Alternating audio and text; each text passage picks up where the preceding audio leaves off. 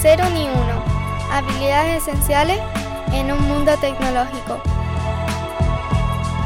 Un podcast dirigido y presentado por Carlos Lee y editado por Rudy Rodríguez. Este programa es posible gracias a Lean Mind. Allá por el 2008 asistí o participé en mi primer retiro de meditación avanzado. Yo ya llevaba un par de años practicando meditación sasen. Había ido a retiros de fin de semana cortos. Y este fue mucho más intenso de lo que esperaba, en un bonito paraje, en un bosque, junto a Requena, en la comunidad valenciana.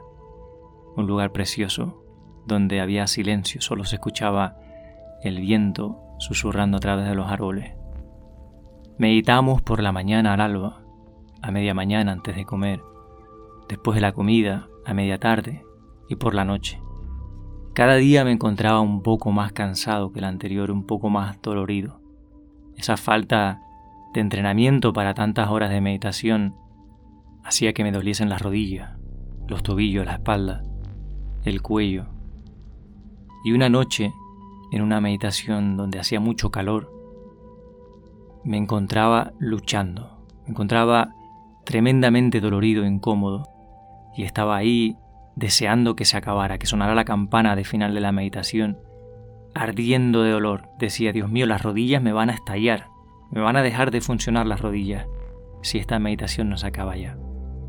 Y qué horror, qué calor hace, cómo me duelen los tobillos, cómo me duele todo, cómo me duele la espalda. Es horroroso, ojalá se termine ya. Y de repente, sin saber por qué, me rendí y dejé de luchar y dejé de esperar que la meditación se terminase. Y el dolor de repente se esfumó por completo y me quedé con una sensación de bienestar, placentera, de que todo estaba bien en ese momento. Dejé de sentir el cuerpo y conecté con la meditación y me sentí muy a gusto. Perdí la noción del tiempo, no sé cuánto tiempo pude estar en ese estado, pero en un momento dado mi ego dijo, ajá, he conseguido trascender el dolor con la meditación. Qué bueno soy. Cuánto he avanzado meditando. Y justo en ese momento, el dolor volvió con toda la intensidad y volví de nuevo a arder en el infierno durante mucho tiempo, hasta que sonó la campana. Volví a guisarme como un garbanzo en un potaje de una olla a presión. Le he preguntado a ChatGPT qué es el ego y me responde lo siguiente.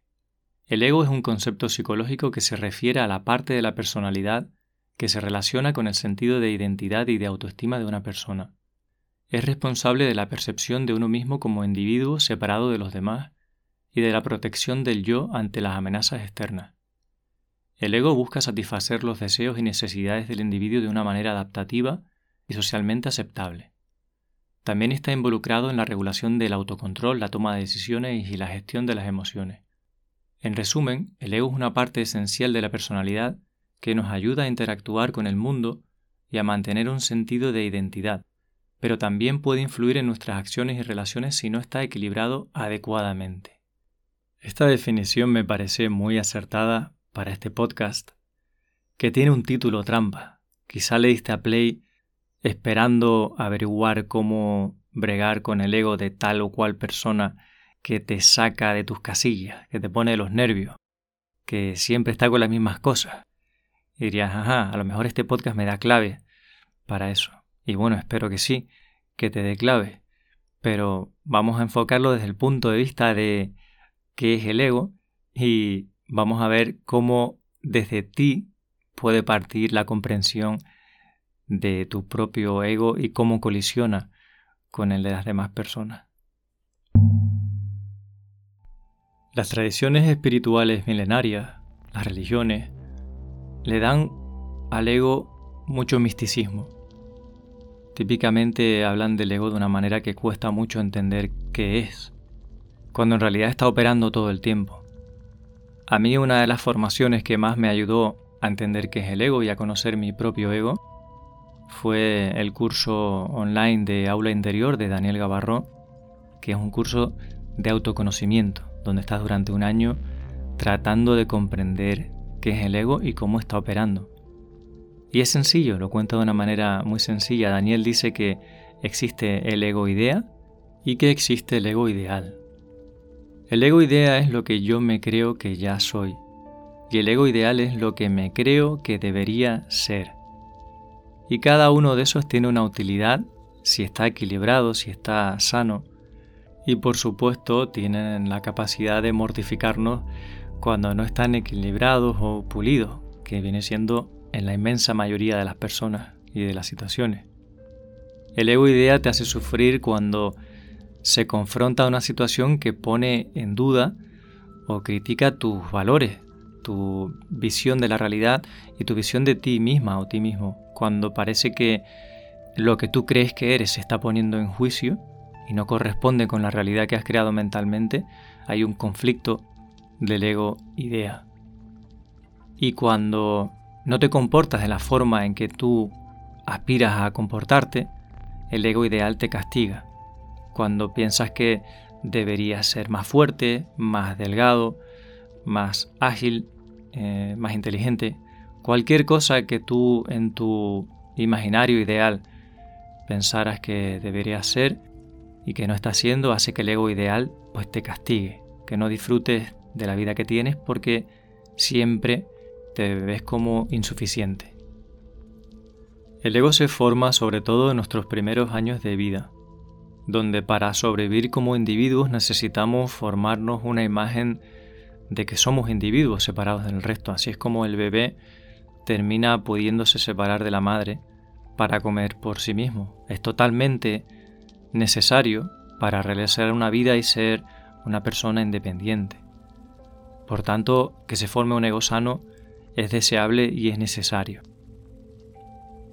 El ego es el resultado del entrenamiento de nuestro cerebro, nuestra red neuronal, para poder afrontar la vida y se convierte en un programa que está continuamente corriendo en nuestra cabeza y que nos hace ser predecibles aunque a veces ni siquiera nos demos cuenta. Hay partes de este programa que son cambiables y otras que son más difíciles de cambiar.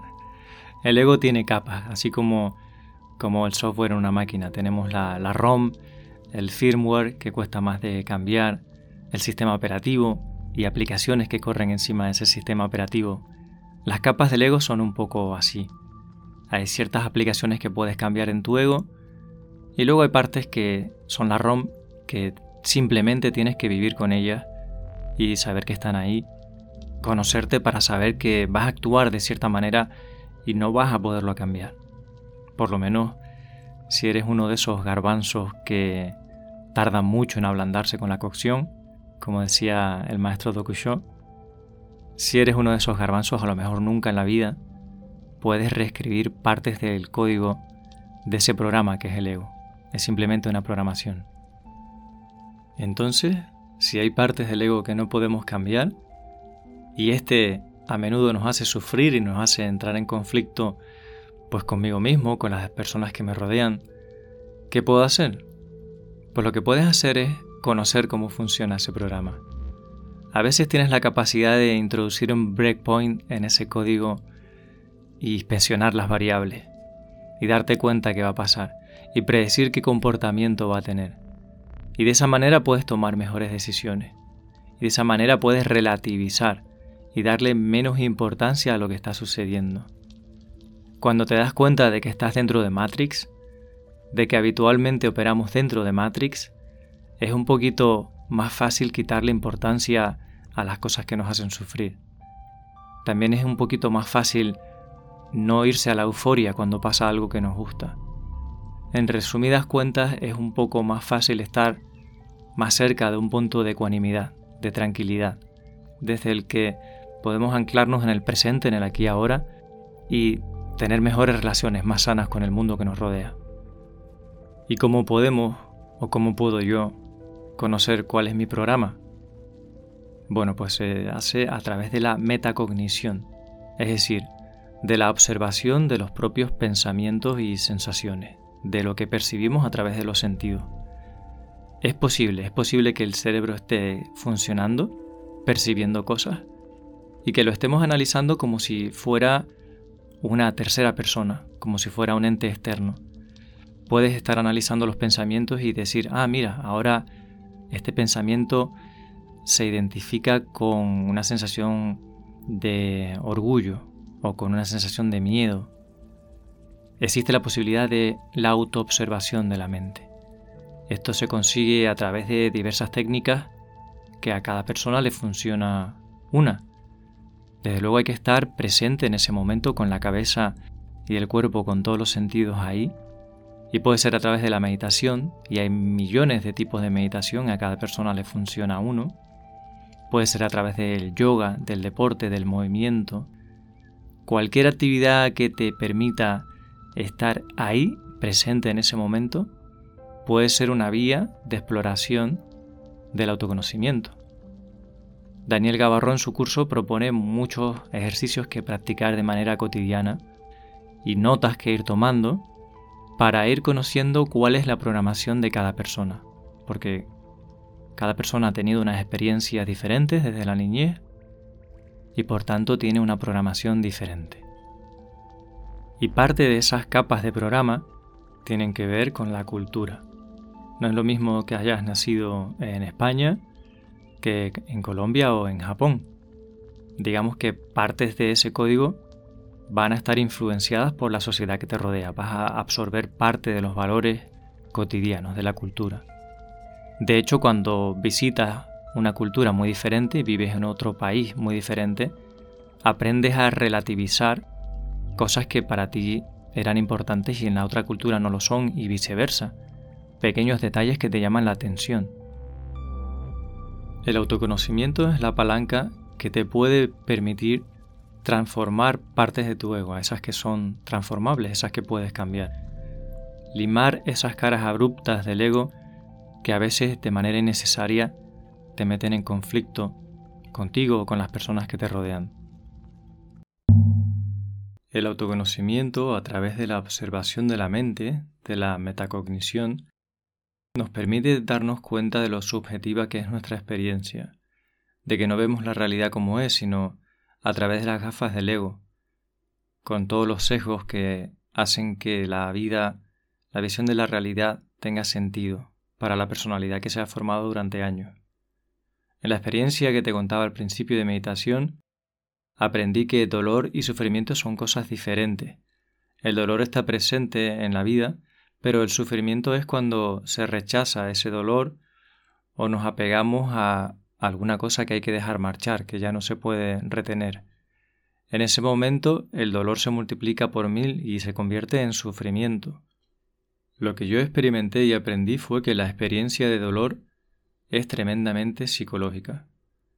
Y así tantas otras cosas en la vida que nos parecen tan reales y a veces tan hirientes y que en realidad son parte de nuestra programación.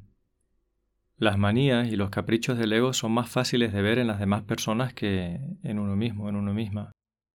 Por eso las personas que te conocen muy bien, tus amistades, tus seres queridos, a veces saben que vas a hacer cosas que ni tú tienes mucha conciencia de que las vas a hacer. O a veces hacen bromas de tus manías. De hecho hay un canal de YouTube de parodias que se llama Pantomima Full que nos hace gracia porque justamente se ríen del ego, de las tonterías del ego, de las cosas que nos creemos cuando nos metemos y nos identificamos con un determinado personaje. Por eso es tan divertido y es muy fácil de ver en las demás personas. Entonces, habiendo explicado qué es el ego, ¿a qué nos referimos cuando decimos que una persona tiene el ego muy subido, que tiene un problema de ego? Creo que nos referimos que es una forma, un atajo de decir que hay aristas puntiagudas en el ego, que hay partes del ego que no están sanas. Y es que cuando una persona se adula a sí misma, se echa flores, se echa piropos, y decimos es que, o se atribuye mucho mérito, decimos es que tiene mucho ego. Lo que hay detrás de eso normalmente son carencias y son miedo. Típicamente lo que hay detrás de esos problemas de ego es una necesidad no cubierta, una persona que necesita que reconozcan su trabajo o su valor o su contribución. Una persona que tiene miedo a un cambio o a perder el control. En el fondo son los miedos comunes a que no nos valoren, que no nos respeten, que, que estemos solos o solas. Son los miedos humanos básicos lo que suele estar detrás de todo eso. Yo creo que generalmente la persona que experimenta esos problemas de ego, entre comillas, es una persona que no está en paz consigo misma, que está experimentando mucho conflicto internamente y eso sale visiblemente al exterior. La mejor manera de llevar una relación con personas que presentan aspectos de su ego abruptos o toscos es comprender de dónde vienen, cuáles son las necesidades no cubiertas, o las aspiraciones, o cuáles son los miedos. Es decir, la empatía para ponernos en el lugar de esa persona y ser capaces de pensar como esa persona es lo que puede desbloquear y nos puede permitir conectar.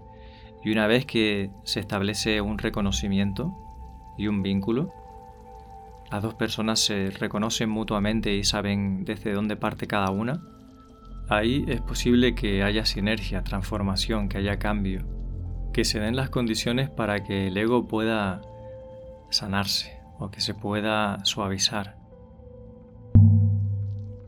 Si las torpezas del ego de otra persona te sacan de tus casillas, si te ponen de los nervios, probablemente es porque están rebotando contra caras de tu ego que tampoco están pulidas.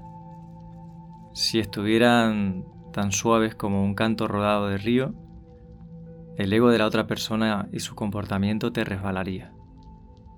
No podría penetrar en ti, no podría alterar tu estado de, tranquilidad, de ecuanimidad. Víctor Frankl, autor del famoso libro El hombre en la búsqueda del sentido, decía que no podemos controlar lo que hacen los demás o lo que nos hacen, pero sí podemos controlar cómo nos lo tomamos. De hecho, decía que lo único que nadie nos puede arrebatar es el decidir cómo nos tomamos las cosas que nos ocurren en la vida.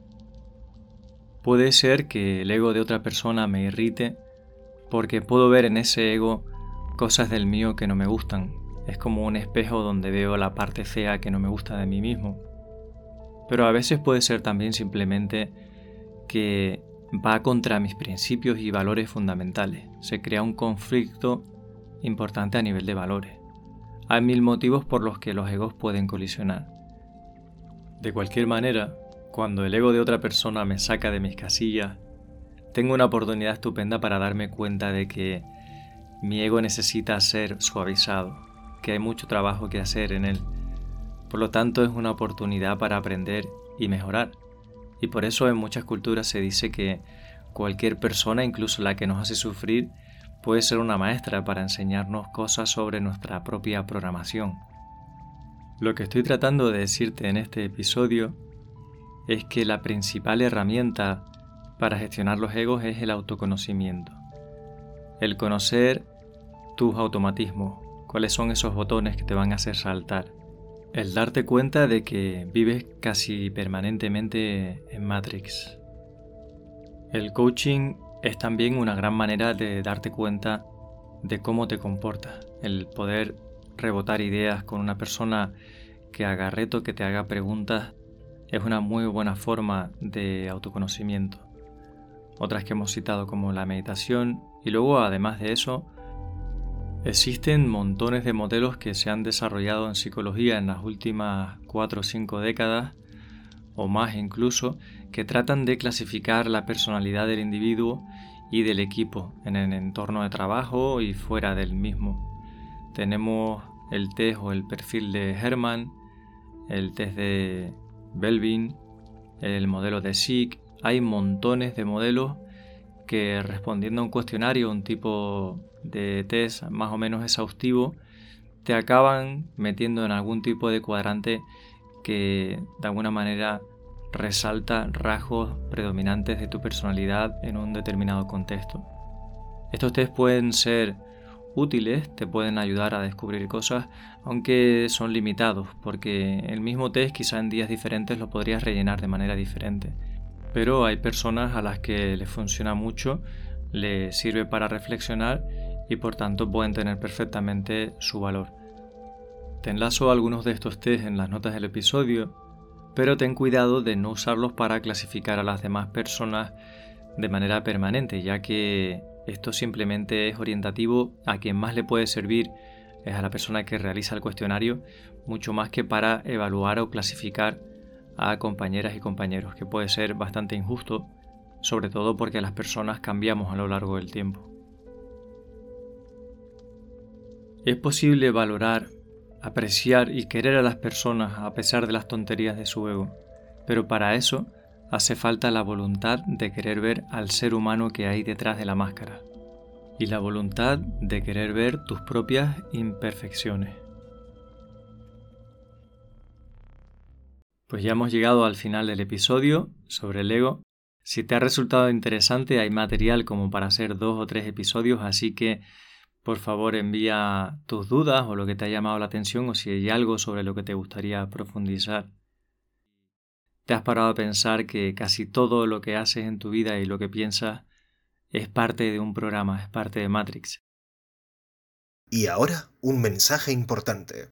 Código Sostenible es el libro que me hubiera gustado tener entre mis manos cuando estaba aprendiendo a programar. Y es el que he echado de menos cuando tenía dudas sobre cómo nombrar una variable o cuándo lanzar una excepción. Es la guía que están buscando todas esas personas que intuyen que hay otra forma de desarrollar. ¿Te has planteado cómo sería trabajar sin prisa, sin parches y sin chapuza? Este es un manual para los que buscan la satisfacción del trabajo bien hecho. Aprenderás a mantener el código simple y fácil de entender. Y tendrás la sensación de estar trabajando en un proyecto Greenfield de manera permanente. Tras más de 20 años programando, y más de una década ayudando a otros profesionales a mejorar su técnica, he conseguido sentarme a escribir y volcar lo mejor de mis enseñanzas en este libro. No te lo pierdas, subirás de nivel y verás la programación de otra manera. Descúbrelo en códigosostenible.com.